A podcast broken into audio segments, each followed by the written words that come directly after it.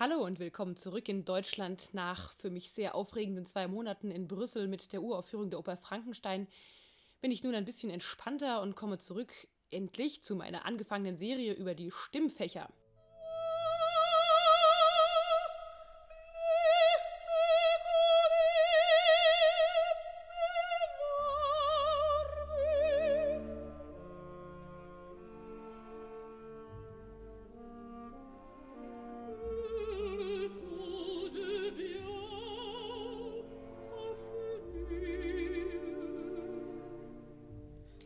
Mein Name ist Eleonore Mager, ich bin selber Opernsängerin und zwar Sopran und habe nun, jawohl, Jubiläum seit zwei Jahren genau in unregelmäßigen Abständen meinen Podcast und Opernführer für dich am Start. Also ein Grund zu feiern. Und um ein bisschen Abwechslung in die ganze Fachsache zu bringen, wechsle ich heute statt weiter zu den Männerstimmen, heute zu den Frauen und zwar den Mezzosopranen. Man sagt ja manchmal, die wären die Rivalinnen, die ewigen, die Rivalinnen der Soprane ist natürlich Quatsch. Ich habe mit meiner besten Freundin als Mezzosopranistin und kann nur sagen, super Leute. In den vergangenen Folgen über das Fach im Allgemeinen und bei den Männern, den Bässen und Baritonen, habe ich dir auch schon einiges erzählt über die Unterteilung. Und auch bei den Mezzosopran handelt es sich eben um ein Zwischenfach zwischen dem tieferen Alt und dem Sopran. Mezzo heißt auch halb auf Italienisch. Der Stimmumfang eines Mezzos unterscheidet sich nicht so wahnsinnig von einem Sopran. Im Allgemeinen geht er ungefähr vom kleinen G bis zu einem hohen zweigestrichenen H. Aber es gibt durchaus auch Rollen, die auch mal ein C3 erfordern. Besonders bei zum Beispiel dramatischen Verdi-Rollen. Aber nähern wir uns der Sache wieder systematisch und charakterlich. Ein Mezzosopran ist nicht selten die Schlampe vom Dienst, wenn ich das mal so ganz unemanzipiert sagen darf beziehungsweise ich würde sagen, eine der Frauen, die klare Vorstellungen vom Leben und der Liebe haben. Und Mezzos haben tendenziell wesentlich mehr Spaß in der Oper als Soprane. Sie sind frecher, gemeiner, hinterlistiger, verrucht, kämpferisch und sie nehmen sich gern, was sie wollen, im Unterschied zu den opferbereiten Sopranen, die irgendwie ständig sterben. Fangen wir also mit den jüngsten Mezzosopranen an, den lyrischen Mezzi, so werden sie auch gerne abgekürzt, und hier finden wir vor allem eine Menge Hosenrollen, also Jungs, die von einer verkleideten Sängerin gespielt werden. Kannst du dir vorstellen, die gibt es natürlich haufenweise im Barock, weil da früher eben Kastraten zur Verfügung standen. Aber auch später hat sich das noch weiterhin fortgezogen. Besonders Mozart mochte das. Im Rokoko war es auch sehr in, sich gegenseitig zu verkleiden. Also es haben sich sowohl Frauen als Männer verkleidet, als auch Männer als Frauen.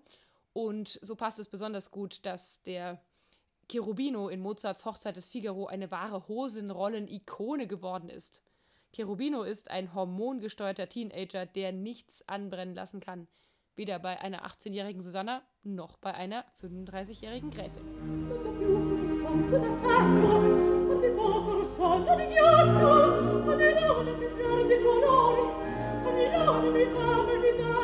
Weitere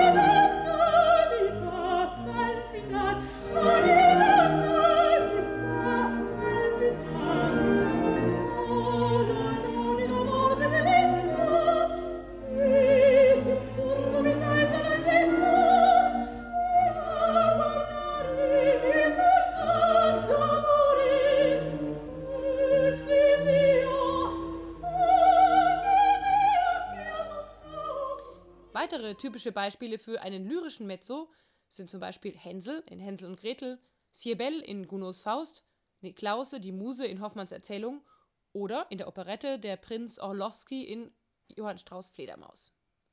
Eine weitere wichtige Rollenunterteilung findet sich bei den Sängerinnen, die über hervorragende Koloraturen verfügen und eine gute Höhe, denn sowohl Händel als auch Rossini haben kiloweise Opernliteratur für Mezzosoprane geschrieben. Mag vielleicht daran liegen, dass Rossinis Muse ein Mezzo war. Bei den Koloratur-Mezzosopranen gibt es vor allem die Rosina aus dem Barbier von Sevilla, die habe ich hier in der Episode 35 dir vorgestellt, oder auch das Aschenputtel Angelina aus Cenerentola oder Isabella aus Italiana in Algeri oder auch die Desdemona in Rossinis Othello, denn auch Rossini hat ein Othello geschrieben.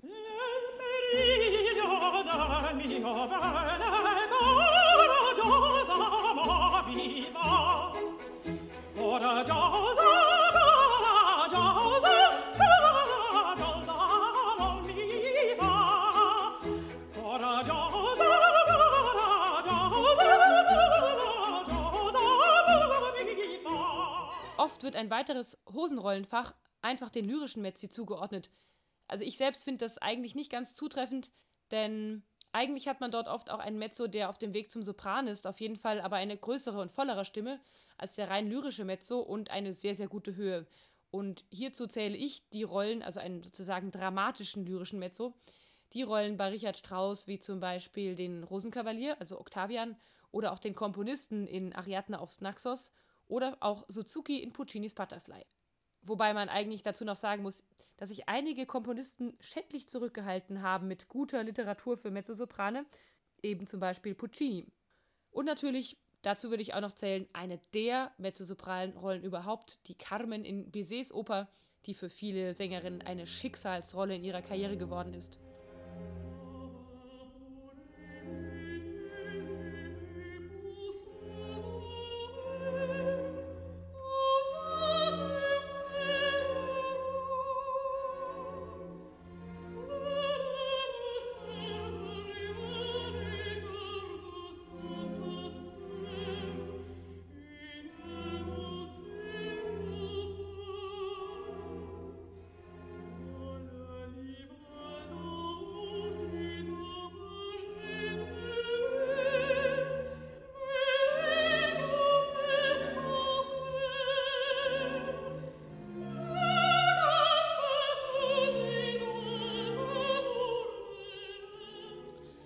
Und jetzt wird es auch langsam immer düsterer um die Charaktere, denn die dramatischen Mezzosoprane haben oft ein entspannteres Verhältnis zum Teufel oder der Hexerei als zum lieben Gott und wahrscheinlich deshalb passieren hier noch immer so viele Unglücke oder sie verursachen sie.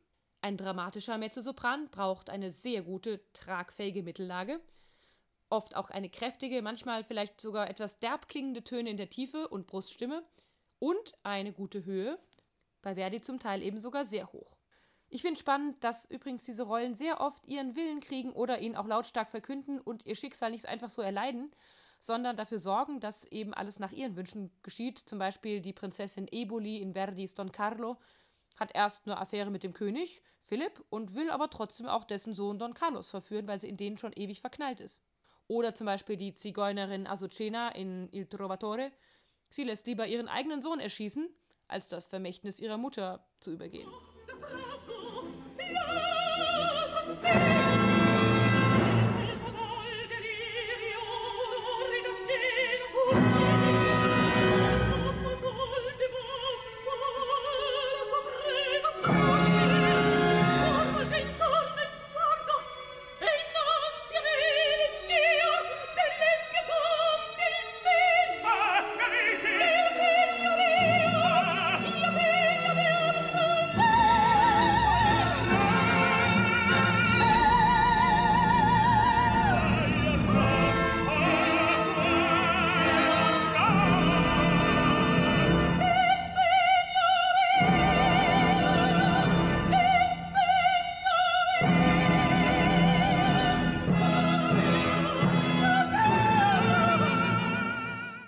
Bei Wagner lässt Fricka ihren Gemahl Wotan ziemlich rundlaufen, weil der in der Gegend herumgeflirtet hat und dabei eben Zwillinge gezeugt hat.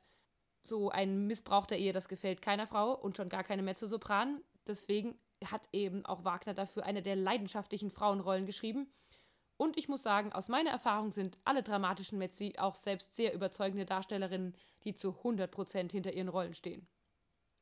Innerhalb der dramatischen Mezzosoprane würde ich vielleicht noch eine kleine Unterscheidung machen zwischen denen, die sich eher bei den Italienern wie Verdi wohlfühlen oder die eben auch Wagner und Strauss Böse Königin singen, wie zum Beispiel die Clytemnestra in Elektra oder die Herodias in Salome.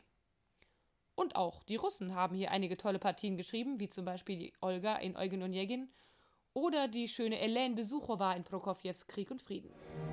Я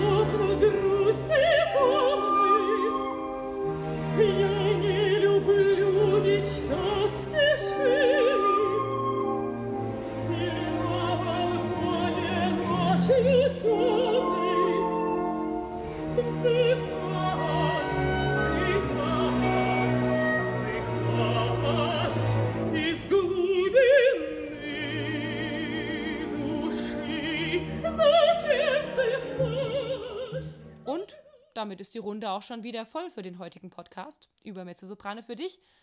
Und dann gibt es auch noch interessanterweise viele Mezzosoprane, die nach einer Weile dann noch ins Sopranfach abwandern, ins sogenannte Zwischenfach.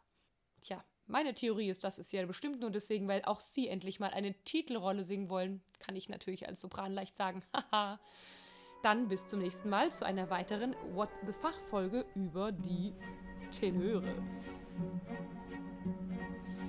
du vapor du soleil